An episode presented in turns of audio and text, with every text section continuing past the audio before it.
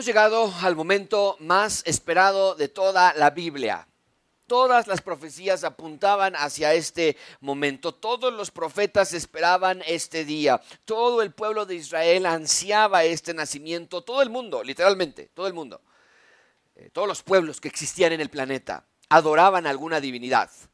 Le llevaban sacrificios y ofrendas a sus dioses. Sin saber que adoraban, tenían dentro de sí un ímpetu, una necesidad de adorar a algo o de adorar a alguien. Señores y señoras, el punto es que el momento más extraordinario en la historia del mundo había llegado, pero nadie lo vio, pasó por alto. Tenían oídos, pero no oían. Estaban cegados en su pecado, en sus deseos, en sus delitos. Tenían que haberlo visto, pero se lo perdieron. Lo deseaban, lo anhelaban, pero aun cuando tuvieron todas las señales, no vieron que el rey del mundo había llegado. Una estrella brilló en la oscuridad de la noche y aunque vieron el esplendor de la estrella, no vieron la gloria de Dios. Sabios del oriente tuvieron que ir a buscar al rey porque los habitantes de Jerusalén, los ciudadanos del reino del rey, ni sabían que Jesús había llegado. Las profecías declaraban incluso el lugar donde habría de nacer, pero nadie fue a ese lugar a corroborar si el rey había llegado o no. Dejaron pasar por alto el evento. Y vemos entonces que Jesús a lo suyo vino, pero, ¿qué dice el texto? Los suyos no lo recibieron. Pero mucha atención con esto, amigos. Su llegada no pasó desapercibida por todos. Israel no recibió a Jesús, pero humildes pastores sí lo recibieron. Los religiosos de Israel no supieron descifrar las profecías, pero los sabios del oriente, que eran de otra nación, sí las descifraron. La población que decía anhelar al Mesías, no le dio nada cuando nació, pero Jesús sí recibió obsequios dignos de un rey. Las personas lo ignoraron, pero cuerpos celestiales brillaron con aún más intensidad. Amigos, el momento más esperado había llegado y aunque la mayoría le restó importancia, la llegada de Jesús no pasó desapercibida por todos. La creación estaba por ser redimida árboles, peces, panes, tormentas, agua, vientos, todo estaba por ser tocado por el rey del universo. Los demonios temblaron cuando Jesús llegó a la tierra. La muerte y la enfermedad no fueron adversarios para el rey. Satanás tentó a nuestro rey, literalmente con todos los reinos del mundo, le dijo a Satanás, pero nuestro rey no cayó en nada. Este es un nuevo inicio. Israel no pudo, por eso vino Jesús. Moisés no pudo, por eso vino Jesús. Los reyes no pudieron, ni los profetas, por eso vino Jesús y todo cambió para siempre. Pero los hijos de Israel se lo perdieron. Lo vieron tan cerca, pero no lo obtuvieron. Lo tuvieron en sus aldeas, pero no lo conocieron. Lo siguieron, pero nunca le dieron su corazón. Lo pongo de esta manera, la mayoría de las personas estuvo tan cerca de Él, pero tan lejos de Dios. El peligro continúa hasta nuestros días. Puede que leas de Cristo tú también. Y puede que vengas a la iglesia y escuches predicaciones. Y puede que sepas de teología y ser moral y ser mejor que tu prójimo pero corres el mortal peligro de estar lejos del rey. Amigos, la ciudadanía del reino de los cielos nunca se gana por asistir a la iglesia. La salvación nunca se obtiene a través de obras que puedas hacer. La salvación o bien el evangelio siempre ha sido el mismo. ¿Cómo se puede obtener? Lo pongo así. Renuncia a tu vida y sigue al rey de ahora en adelante. Eso es el evangelio. O te sometes al rey en cada área de tu vida, o no eres salvo, punto. E, el ser, el ser salvo no tiene medias tintas. El cristianismo no es ambiguo. El rey exige todo de ti tus pensamientos, tu alma, tu forma de pensar, tu forma de vestir, tu forma de hablar, tu tiempo, tu devoción, tu atención, tu escuela y tu familia, tus prioridades, tus sueños, todo queda sometido a la voluntad de Dios, no porque ya no tengas individualidad o identidad, sino porque Dios te da un nuevo propósito de vida, te da una nueva identidad, ya no eres tú, es Cristo viviendo en ti, no controlándote como si fueras un robot pero transformándote al diseño, al diseño original que Él tiene para ti. Ser un hombre y ser una mujer que glorifica a Dios en toda su vida. No podemos engañarnos más, iglesia. Conocer del reino es lo mismo que conocer al rey. Punto.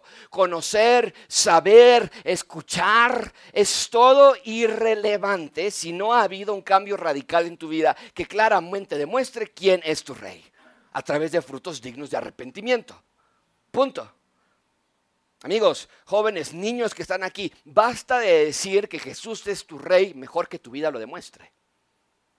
Basta de decir que eres cristiano mejor que tu fruto de evidencia de ello. Porque Jesús, el rey del mundo, ha llegado. Y esto merece una recepción como ninguna otra, es el punto principal del sermón. Dios quiere que entendamos que el rey legítimo ha llegado, una nueva era ha comenzado. Y hoy continuamos con nuestra serie El rey y su reino, y vamos a estudiar acerca del día en que el mundo entero supo de la llegada de Jesús, el rey de los judíos. ¿Qué hicieron los judíos? ¿Qué hicieron los religiosos? ¿Qué hicieron los magos del Oriente o bien los sabios del Oriente? Vamos a estudiarlo hoy y lo vamos a lograr a través de tres puntos. En primer lugar, el rey de los judíos, después la búsqueda del rey y número tres, la adoración del rey. Comencemos. Número uno, listos, el rey de los judíos. Y vamos por partes, recuerden, aquí siempre es palabra por palabra, no dejamos ninguna palabra sin predicar. La primera parte del versículo 1 nos dice, el número 1, el rey de los judíos, versículo 1, después de nacer Jesús en Belén, de Judea. Estas son una de las palabras, unas de las palabras más hermosas en toda la Biblia. Jesús nació en Belén de Judea. Y tenemos que entender que para nosotros, mexicanos del siglo XXI, estas palabras pueden haber perdido relevancia. El Salvador del mundo nació en un mundo que desesperadamente eh, necesitaba de un Salvador. A veces leemos estos textos y no nos detenemos a analizar lo que está escrito. Pero esta frase, Jesús nació en Belén, esto es música al oído del creyente. Es dulzura, es esperanza, es salvación. El Salvador del mundo vino a salvarnos. Ahora, ¿por qué Jesús nació en la carne? ¿Por qué tomó forma de hombre Jesús? ¿Por qué no vino en su gloria brillante y, y a través de su gloria nos salvó a todos? ¿Por qué? Dos razones. Número uno, porque así Dios lo quiso. No somos nadie para cuestionar a Dios, no somos nada para tratar de descifrar la mente de Dios. Dios así lo diseñó desde antes de la fundación del mundo, ese fue el plan. Pedro nos lo dice así porque Él estaba preparado, Jesús. Jesús estaba preparado. ¿Desde cuándo está en amarillo, iglesia? No fue un plan de último minuto. Desde antes de la fundación del mundo, pero se ha manifestado en estos últimos tiempos por amor a ustedes.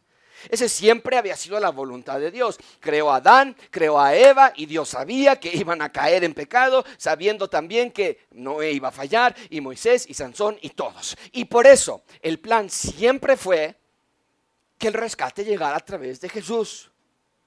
Y es importante porque vemos que el plan de Dios no fue un plan de emergencia. La caída del ser, esto es muy importante que lo entiendan. La caída del ser humano en pecado no fue una contingencia inesperada sino que vemos que incluso la caída del ser humano, incluso la tentación satánica a Adán y a Eva, estaba todo dentro del plan perfecto y soberano de Dios. Y los profetas del Antiguo Testamento anunciaban esto. A nadie le tomó por sorpresa que Dios habría de llegar a través de un Mesías. El mismo Pedro nos dice esto también en primera de Pedro 1.10 acerca de esta salvación. Los profetas del Antiguo Testamento que profetizaron de la gracia que vendría a ustedes, como dice, diligentemente inquirieron, averiguaron, procurando ver en qué persona o cuándo indicaba el Espíritu de Cristo al predecir los sufrimientos de Cristo y las glorias que le seguirían a ellos, les fue revelado que no se servían a sí mismos, sino a ustedes, en estas cosas que ahora les han sido anunciadas mediante las que les predicaron el Evangelio por el Espíritu Santo enviado del cielo, cosas a las cuales los ángeles anhelan mirar. Tanto que podríamos decir acerca de este texto. Pero lo que podemos ver claramente es que los profetas del Antiguo Testamento diligentemente inquirían acerca de la salvación que habría de llegar a través de Cristo, el Mesías, el ungido de Dios. Y también anticipaban, nos dice el texto, sabían de los sufrimientos de Cristo. O sea, no estaban totalmente cegados los profetas del Antiguo Testamento No es que Dios los tenía sin información alguna, sino que progresivamente se ha ido quitando el velo para que las personas puedan ver la gloria de Dios revelada en Cristo. Y de especial, de especial interés es lo que Pedro apunta al final de ese versículo, que la salvación de Cristo es tan bella, tan pulcra, tan sacrosanto, que aún los ángeles anhelan mirar la salvación de Cristo. O sea, debido a que los ángeles son seres creados sin necesidad de ser salvados en Cristo, porque son seres creados por Dios, lo más que pueden hacer, nos dice el texto, es ver de lejos la belleza de la salvación en Cristo. Entonces, otra vez, ¿por qué Dios se hizo humano en Jesús? Porque así lo quiso, así lo determinó, ese había sido el plan desde la eternidad pasada y si ese ha sido un plan, si ese ha sido su plan, entonces es para nuestro bien y mucho más importante aún, es para la gloria de Dios. Pero en segundo lugar, yo veo otra razón importante por la que Dios se hizo hombre en Belén de Judea. Dios se hizo hombre y no vino en gloria, en su espíritu, Dios se hizo hombre porque solo un hombre podía redimir a la humanidad. Por lo menos así lo explica Pablo en Romanos 5:17. Porque si por la transgresión de un hombre, por este reinó la muerte, ¿a qué hombre se está refiriendo aquí? A Adán. La transgresión de Adán, todos ahora morimos. Dice, dice Pablo, mucho más ahora reinarán en vida, por, en vida por medio de un, y noten la H mayúscula, por medio de otro hombre, Jesucristo, los que reciben la abundancia de la gracia y el don de la justicia. Entonces la muerte entró por medio de un H minúscula hombre, pero ahora la vida llega por medio de un H mayúscula hombre, el Señor Jesucristo. Amigos, cuando leemos entonces que el texto nos dice Mateo que Jesús nació, estamos observando la doctrina de encarnación frente a nuestros ojos. Dios se hizo carne porque así lo quiso y porque era la manera de que la vida entraría a la tierra otra vez. Amigos, el nacimiento de Jesús en la tierra fue el meteorito que destruyó el reino de Satanás. El meteorito. Dios Padre envió lo más sublime y perfecto y glorioso para destruir lo más horrendo, caído y putrefacto. Cristo llegó a la tierra y el mundo cambió por completo, sin excepciones. La historia del mundo cambió, el calendario del mundo cambió, la expansión del cristianismo explotó en la tierra después de su llegada. Millones y millones de personas han sido transformadas por el poder del Evangelio. Bien, vean otra vez versículo 1, después de nacer, y nos dice el texto, Jesús, ¿en dónde nació todos juntos? Nuestro texto nos dice que Jesús nació en Belén de Judea. Qué gran lugar para nacer. Para ti y para mí nos podría sonar como un lugar neutral, pero quiero que vean lo que Dios está haciendo. Este mapa que pongo en la pantalla muestra a Israel en los tiempos de Jesús. Eso es lo que Jesús encontró cuando él llegó a la tierra. Y lo que ven en ese mapa es lo que alguna vez había sido el gran reino de Israel. Doce grandes tribus descendientes de Jacob llegaron para conformar un poderoso imperio gobernado por Dios mismo. Pero esto es lo que queda solamente dos tribus, que está aquí Judá y un poquito de, Benjamín, que ya no está ni en el mapa porque Judá lo acaparó y Judá absorbió a Benjamín y ahora está, como está en el mapa, el reino de Judea, porque era la parte más grande. Y esa es la parte azul que ven en el mapa. Y todo lo rojo representa lo que antes había sido las diez tribus, pero que ya solo quedan recuerdos de ellas. Lo pongo más claro en este mapa. Pueden ver la región de Judea en azul y norte de Judea estaba Samaria. Y los judíos despreciaban tanto Samaria que se preferían dar la vuelta para llegar al norte de Samaria que está Galilea. Y lo que quiero que vean amigos, esto está increíble, es Jesús nació en Belén, en la parte azul. Jesús fue a Samaria y salvó a una mujer samaritana y el Evangelio llegó a toda Samaria. Y Jesús eligió vivir el resto de su vida en Galilea. De tal manera que ustedes pueden ver que Jesús está reunificando el reino. Lo pongo de esta manera sí, fue a aldeas, fue a regiones, fue a lugares donde antes habían estado las diez tribus. Y sabes qué predicaba cuando llegaba a ese lugar? Les decía, el reino de Dios se ha acercado, arrepiéntanse y crean en el Evangelio. Entonces, desde el inicio del Evangelio, Mateo nos está mostrando la intencionalidad de Jesús, incluso en el lugar donde nace, porque nos está diciendo, va a nacer aquí, va a ministrar aquí y va a vivir acá arriba para unir de nuevo a este Israel. Entonces, Cristo nació en Belén de Judea. ¿Por qué? Porque era el único lugar, la única región que aún conservaba sus dos tribus. Pero eso no le impidió después reunificar al reino de Israel ya en su periodo de, reinado en la tierra de ministerio en la tierra.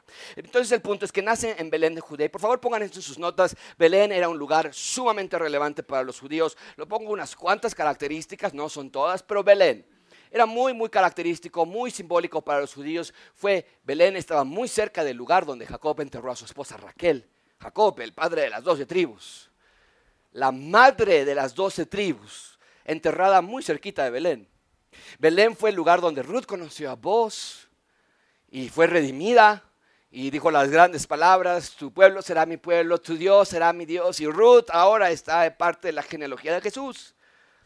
Belén fue el lugar donde Jesús, donde David nació y creció y agrego esto, donde fue ungido rey de Israel, David, Belén. Y Belén es el lugar donde miles de ángeles cantaron frente a los pastores la noche que el Señor Jesucristo nació. Entonces, vemos que Belén tiene un gran simbolismo histórico en Israel y Jesús nació allí para mostrar a Israel y al mundo que el rey finalmente había llegado a la tierra y en un minuto vamos a ver la profecía que había con respecto a Belén. Pero el punto es que Jesús nació en Belén de Judea. ¿Qué más? Versículo 1. Sigamos haciendo esa disección frase por frase, después de nacer Jesús en Belén de Judea. ¿Qué sigue ahora? Dice, ¿en tiempos de quién? Jesús nació durante el tiempo del rey Herodes. Y quiero que subrayen eso en sus notas o en sus Biblias, porque no es que Mateo dice, ay, también le voy a poner que nació cuando Herodes estaba de rey. Incluso en darnos esa información nos está mostrando el, eh, Mateo la importancia del reinado del Señor Jesucristo. Ya habíamos estudiado, yo les había puesto ya este cuadro, que después de una verdadera pasarela de imperios, finalmente el imperio romano los había conquistado en el año 63 e impusieron a Herodes en el año 40 como el regente o bien el rey de Israel, de los judíos. Tres años después que Herodes fue rey, ya en el año 37, recuerden que nos vamos acercando hacia el número, va regresión antes de Cristo, ya en el año 37, tres años después, Herodes ya había aplastado, con la ayuda de los romanos, claro, a cualquier grupo resistente a su posición como rey. Herodes, amigos, era despiadado. Herodes era malo, cruel y amaba el poder y la gloria. Mucha atención con esto. Herodes mató a su propia esposa y a dos de sus hijos para proteger su posición como rey. Y para el día de su muerte, ordenó que mataran a decenas de líderes judíos para que su muerte no pasara desapercibida, porque sospechaba, bien sabía quién era él, sospechaba que cuando él muriera nadie le lloraría. Y él quería que el día de su muerte fuese un día de luto nacional y ordenó entonces matar a decenas de personas cuando él falleciese. Mucha, mucha atención aquí, amigos. Mateo nos está dando un claro mensaje. Al decirnos que Herodes era rey cuando Jesús llegó a la tierra, nos está dando este mensaje. Hey, el rey legítimo de Israel ya llegó a reclamar su trono. Su trono había sido usurpado, estaba Herodes su trono había sido usurpado por ladrones, estafadores, pecadores y Mateo nos está advirtiendo desde este versículo, hey, abróchense sus cinturones porque el mundo está por estallar y así sucedió. O sea, Herodes literalmente va a mandar a matar a todos los bebés para tratar de eliminar al rey del mundo. Roma va a incendiar a los cristianos vivos en el Coliseo o alimentarlos a las bestias mientras las personas aplauden por el espectáculo. Roma va a perseguir a cristianos por todo el mundo y nos van a tratar de callar y nos van a tratar de intimidar todo porque el rey Jesús llegó a reclamar lo que era legítimamente suyo. Literalmente Dios se lo había dado a Dios Hijo.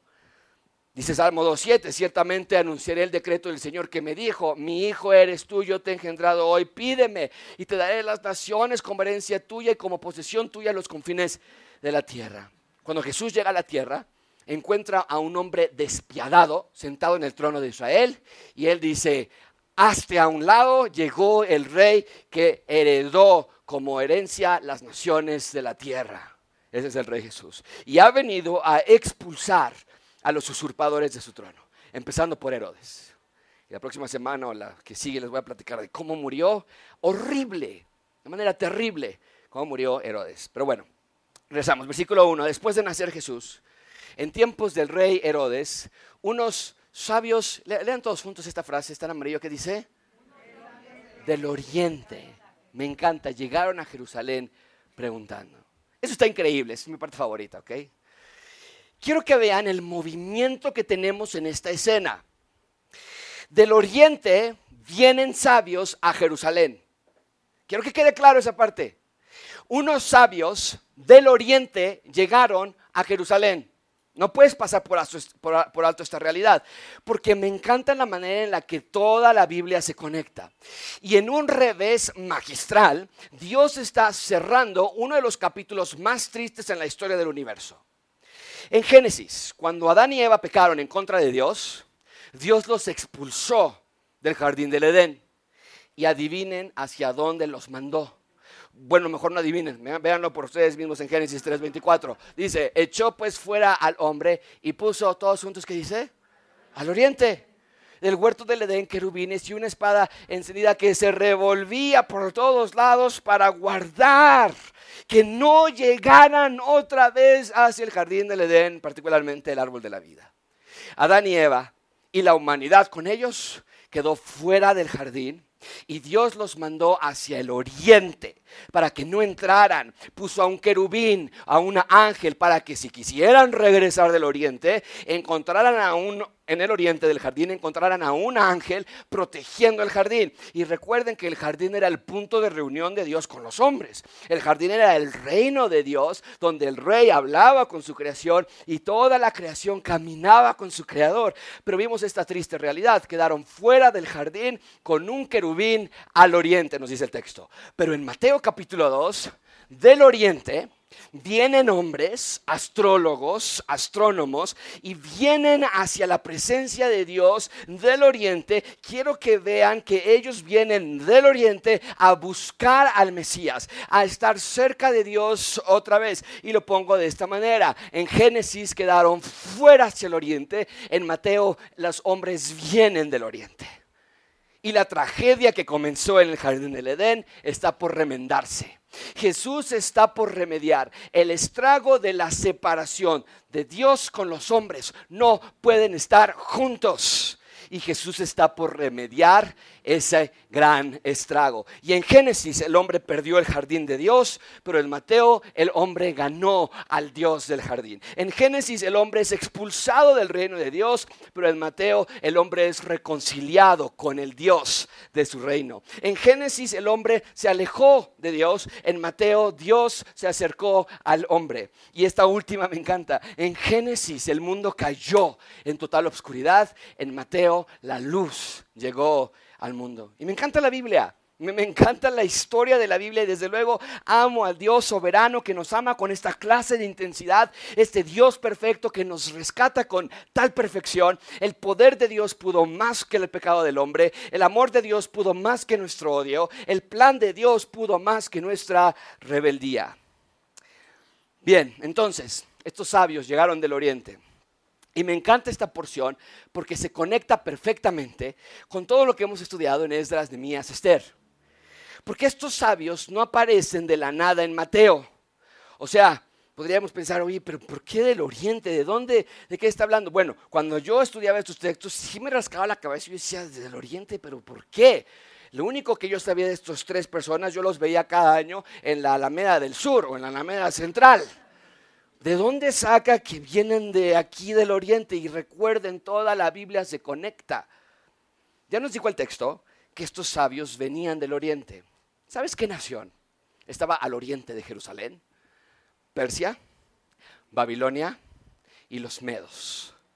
Los imperios que habían conquistado a los judíos en años pasados. Entonces, no es coincidencia que estos sabios hayan sabido de un Mesías, porque los judíos habían sido literalmente propiedad de los babilonios y de los persas y de los medos. Y tal vez fue Daniel quien compartió estas profecías y la profecía se empezó a diseminar a lo largo de estos siglos. Tal vez fue Nehemías, que trabajaba literalmente como copero del rey, o tal vez fue Esther, que era reina del imperio persa.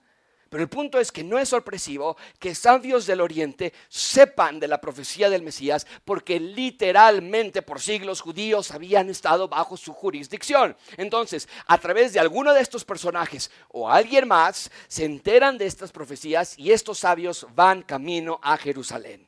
Pero quiero que veas algo más. Todo, esto es importante que lo entiendas, todo fue gracias a la soberanía de Dios. Nada se salió de su control. Porque cuando tú y yo estudiamos acerca de Amán y su plan malévolo de destruir a los judíos, ¿recuerdas? Pudimos haber dicho, Dios, ¿dónde estás? Cuando vimos que capturaron a Daniel preso y se lo llevaron de Israel a Babilonia, pudimos haber dicho, Dios, ¿cómo permites eso?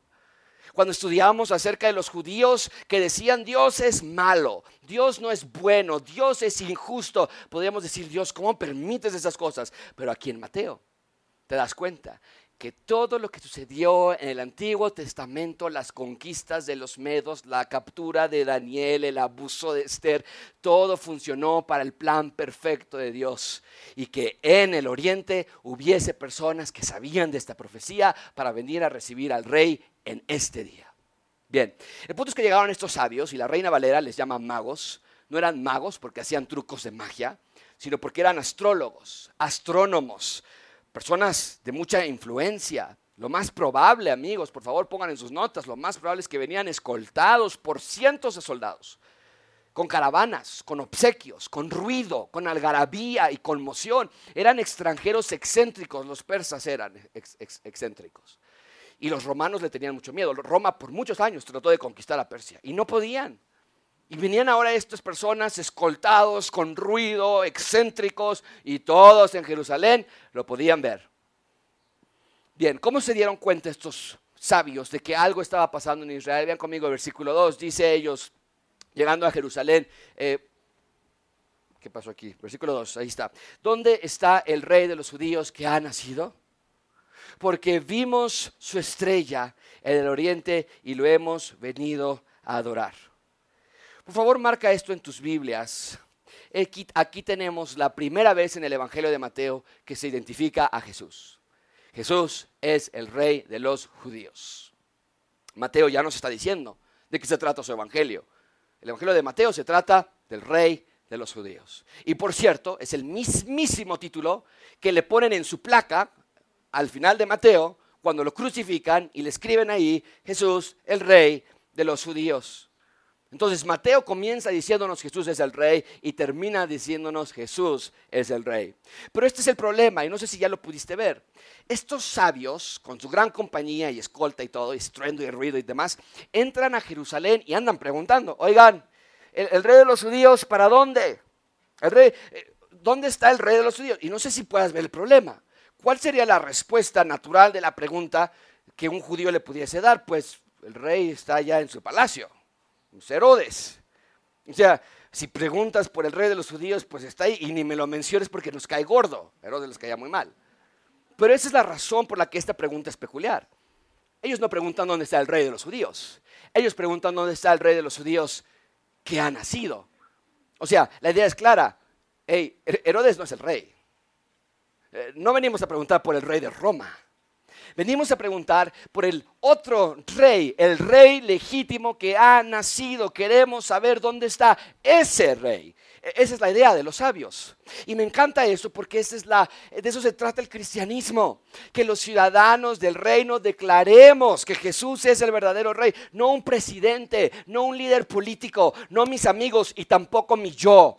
Jesús es mi rey. Y eso es exactamente lo que los sabios preguntaban. ¿Dónde está ese verdadero rey. ¿Cómo encontraron a Jesús?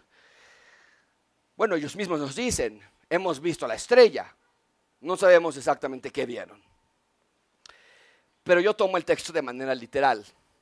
Ellos vieron un cuerpo celestial brillando inusualmente en el cielo.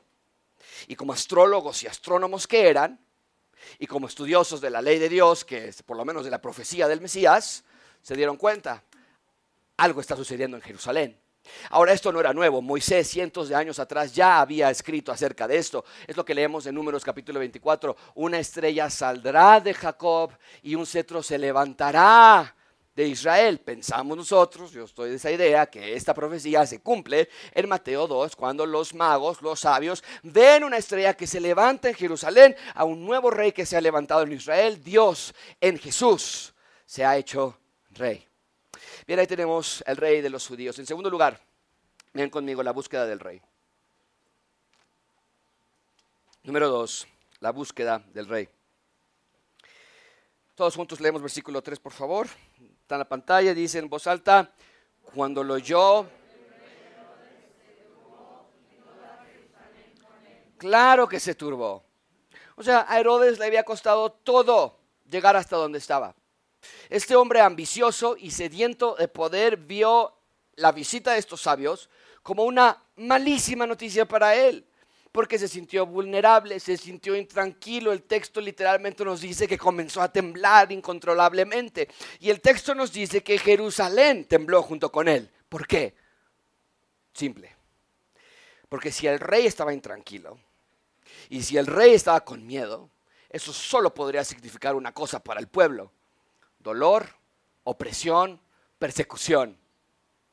Porque conocían qué clase de eh, hombre Herodes era y no estaban equivocados. Herodes mandaría matar a todos los bebés de dos años o menos para mostrar su furia y su enojo.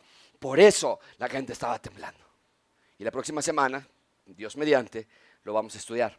Pero el punto es que hay inestabilidad política en el reino cuando escuchan a estos sabios preguntar dónde está ese rey con tanta seguridad, acaba de nacer, los otros, ¿dónde está? ¿Qué hace Herodes al respecto? Vean conmigo versículo 4. Entonces el rey reunió a todos los principales sacerdotes y escribas del pueblo y averiguó de ellos dónde había de nacer el Cristo. Por favor, subrayen esa frase muy importante. Y ellos le dijeron, en Belén de Judea.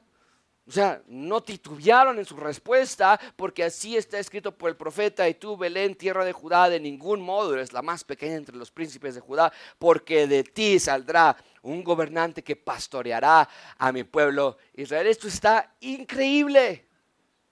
Evidentemente el texto nos deja ver que, que Herodes escucha de estos sabios que andan preguntando por toda la ciudad. Y Herodes junta a los escribas, antes de hablar con los sabios, dice, tráigame los escribas, tráigame los religiosos de, Israel. Y, Herodes les pregunta, ¿dónde está el Mesías? Ahora, la pregunta de Herodes debió haber sido, ¿de qué están hablando estas personas? ¿De qué? ¿Nos están invadiendo? ¿Están tratando? No, no, no. Herodes sabía exactamente de quién estaban hablando. Y dice, el Mesías. ¿Dónde? ¿Dónde van a ser? Y en un minuto vamos a ver por qué quería saber el lugar de nacimiento. Pero lo que vemos desde este momento es que Herodes rechaza totalmente a Jesús como rey. Y en Herodes vemos la reacción natural de todo ser humano. Rechazar al rey. Amigos, esa es la tendencia natural de cada uno de nosotros. No queremos otro rey. Nos hablan de pecado y también temblamos. Nos hablan de vivir santamente y también nos empieza a inquietar. O sea, preguntamos, oye, a ver, a veces el cristianismo sí, muy bonito, pero ¿ya no me van a dejar hacer esto? ¿Ya no me van a dejar hacer aquello? O sea, sí, sí creo en Jesús y todo, pero a ver, dime, dime bien, bien, ¿qué sí puedo hacer y qué no? Amigos, nosotros también queremos nuestro propio reino, y pero, pero quiero que veas el, el egoísmo de Herodes y luego quiero que te veas reflejado en él. ¿Por qué no somos diferentes cuando decimos, ¿por qué tengo que perdonar cuando Dios me lo pide? No somos diferentes a Herodes cuando decimos no es justo que siempre sea yo el que cambie y ella nunca cambia. Somos como Herodes cuando decimos ¿por qué Dios está permitiendo esto en mi vida? ¿Por qué no me puedo casar con quien yo quiera? Somos igual de egoístas de Herodes porque queremos nuestros intereses, nuestros deseos, nuestros ídolos y nos ahogamos en excusas que esconden los deseos del corazón. Amigos, no seamos como Herodes, que conocía del Cristo, que sabía de las profecías, que se decía simpatizante de la religión judía, vaya, que incluso les construyó un templo a Dios, pero que aunque tenía ojos, no vio. Le pasó por enfrente y decidió Herodes mantenerse cegado y abrazado a su poder. Bien, los escribas le responden, el Mesías va a nacer en Belén, porque citan al profeta Miqueas, el profeta dijo, tú Belén Efrata, aunque eres pequeña entre las familias de Judá, de ti me saldrá el que ha de ser gobernante en Israel, y sus orígenes son desde, desde tiempos antiguos, desde los días de la eternidad. Pero nota, el texto que tienes aquí es el de Miqueas. El texto que tienen en sus Biblias es el que citan los escribas. Y hay una diferencia muy importante. Mateo agrega una línea a esta profecía. Mateo agrega la última frase que no está aquí acaba, mira, punto final, desde la eternidad, desde tiempos antiguos, desde los días de la eternidad, punto. Es lo que dijo Miqueas. Pero Mateo agrega una línea en el versículo 6 a esta profecía y dice, saldrá un gobernante que pastoreará a mi pueblo, Israel. ¿Por qué Mateo agrega esto? A la profecía de Miqueas. Miqueas no dijo eso. Mateo agrega esta última línea. ¿Por qué? Muy simple. Porque Jesús sería un rey que pastorea a su pueblo. Jesús es un rey pastor, no un rey dictador. Y Mateo, inspirado en el Espíritu Santo, porque Mateo está siendo inspirado, agrega esta línea a la profecía para decirle al pueblo de Israel, aquí sí está un rey amoroso, un rey que nos guía. Ahora ya había una promesa acerca de este aspecto.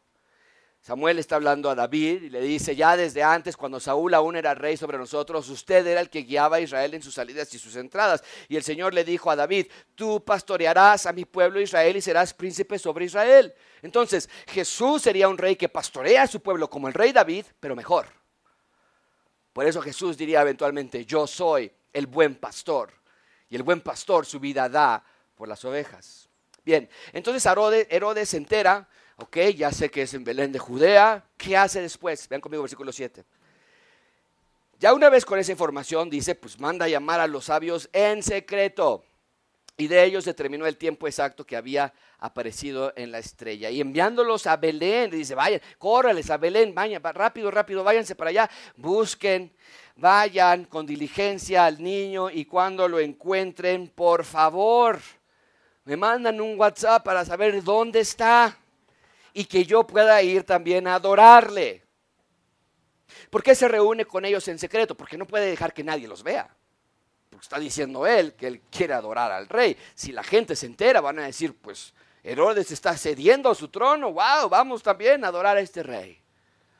Y nada de esto era verdad. Finalmente, con esto cerramos. Número 3, la adoración al rey. Ven conmigo, versículo 9.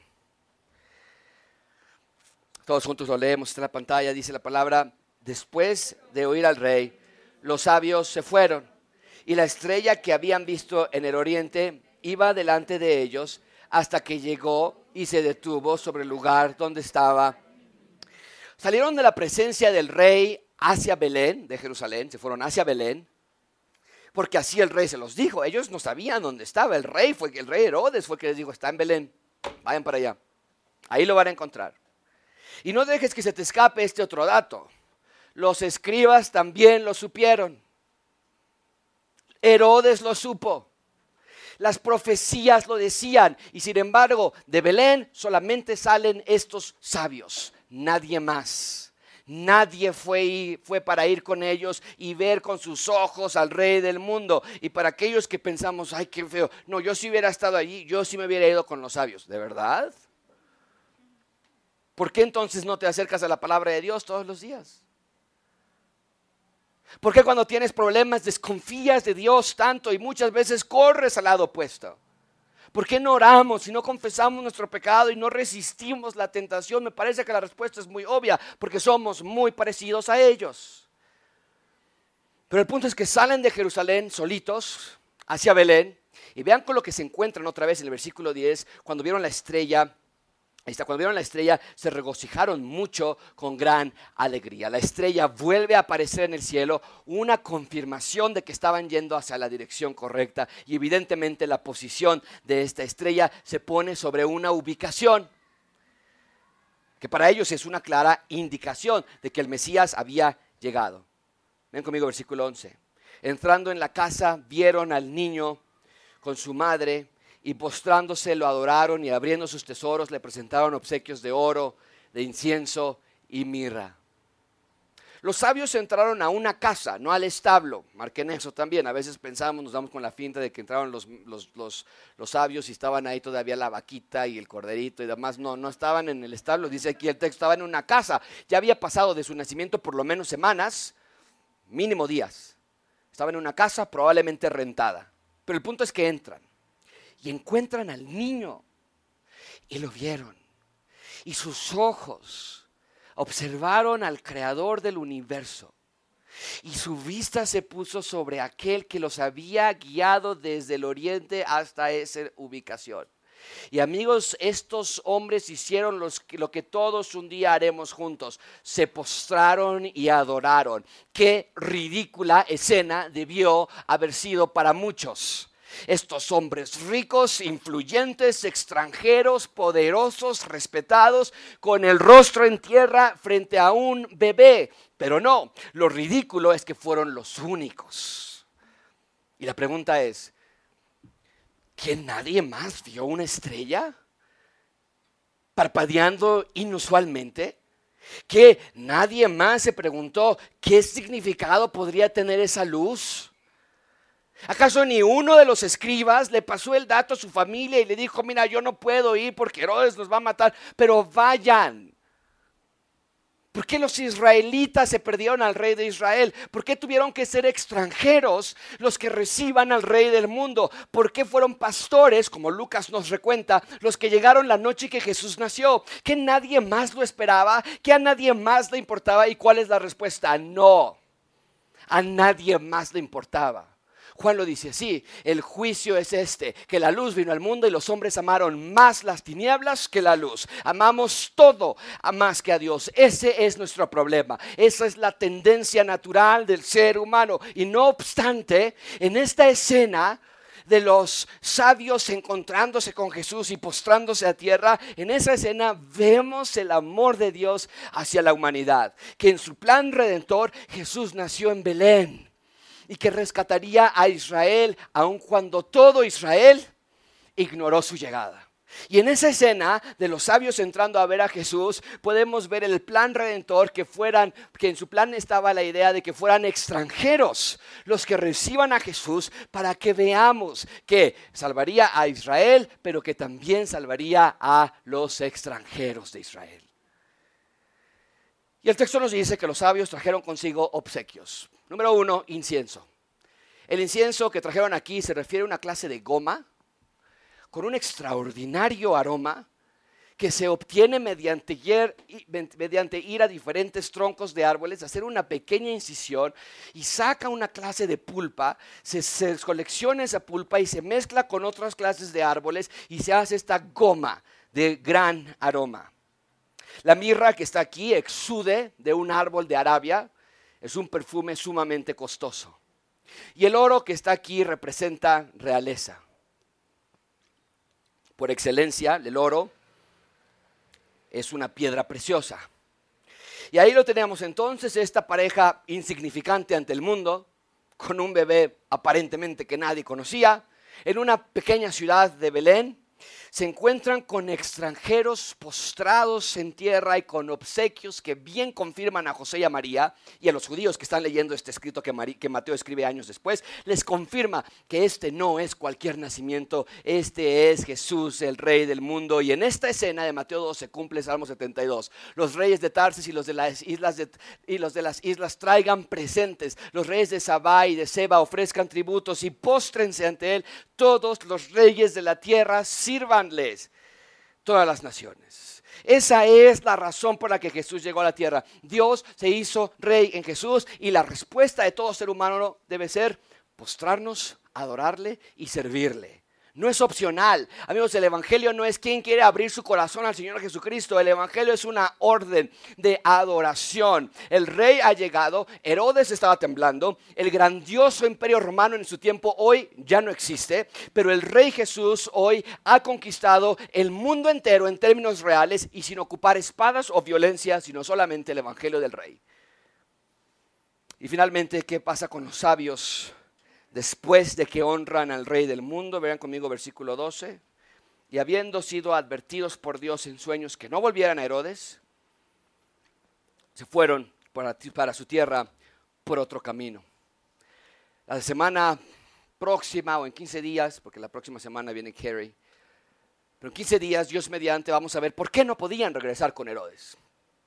Pero el punto es, una vez más, la soberanía de Dios pudo más que los planes humanos. Herodes pensó, cuando los vio irse hacia Belén, dijo, ya qué fácil cayeron estos extranjeros. No, hombre, estos me la van a traer la información. Pero no tomen en cuenta que Dios siempre está en control. Y así como Dios habló a través de una zarza ardiente a Moisés, y así como Dios habló a Jacob en sueños, o como Isaías vio el trono de Dios en visiones, así también aquí las puertas del cielo se abren una vez más para avisar a estos sabios que no revelen la ubicación del rey del mundo. Amigos, en este texto vemos la reacción de las personas ante Dios. Herodes, total rechazo. Los escribas y los religiosos, total indiferencia. Los israelitas, total negligencia. Porque escucharon a los sabios gritar, ¿dónde está el rey de los judíos? Y fueron negligentes. Los sabios que llegaron del oriente, total adoración al rey. ¿En cuál de esas cuatro escenas estás tú? ¿Rechazo, indiferencia, negligencia o adoración?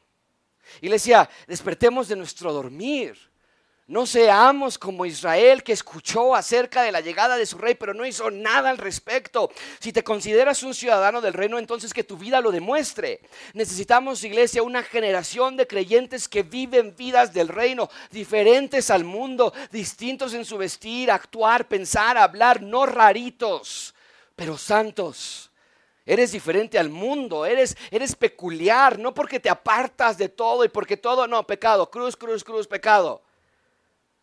Eres diferente al mundo porque todo lo que haces lo quieres hacer para la gloria de Dios, pero si tu vida es igual a la del mundo, ¿dónde está tu adoración a Dios?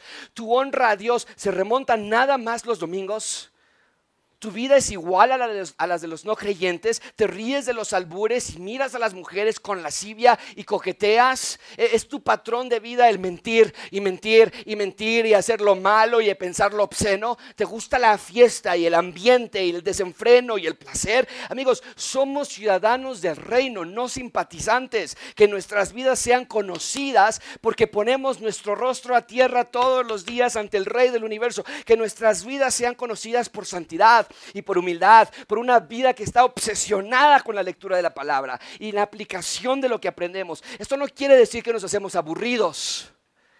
No se trata de decir no a todo, pero sí se trata de examinarlo todo y retener solamente lo bueno. Se trata de filtrar todo a la luz de la Biblia. Amigo, no tengo la menor idea de cómo puedes adorar a Dios con una vida mundana. No podemos amar a Dios cuando nuestro matrimonio está de cabeza. No puedes postrarte a Dios, joven, cuando estás crudo. No puedes ser una mujer sabia cuando quieres que los chicos volteen a ver tu cuerpo. Iglesia Gracia Abundante no pueden experimentar la gracia abundante si no están viviendo de una forma santa. Velo en nuestro texto, no hay medias tintas. O fueron a adorar a Dios o no fueron, no hay más. Y la vida del cristiano no es un chiste, no es un juego. Va, a tomar todo lo que eres y lo va a poner delante de Dios. ¿Y sabes qué va a hacer Dios con todo eso? Lo va a destruir y te va a hacer algo nuevo. Y ya no vas a vivir tú, sino Cristo en ti.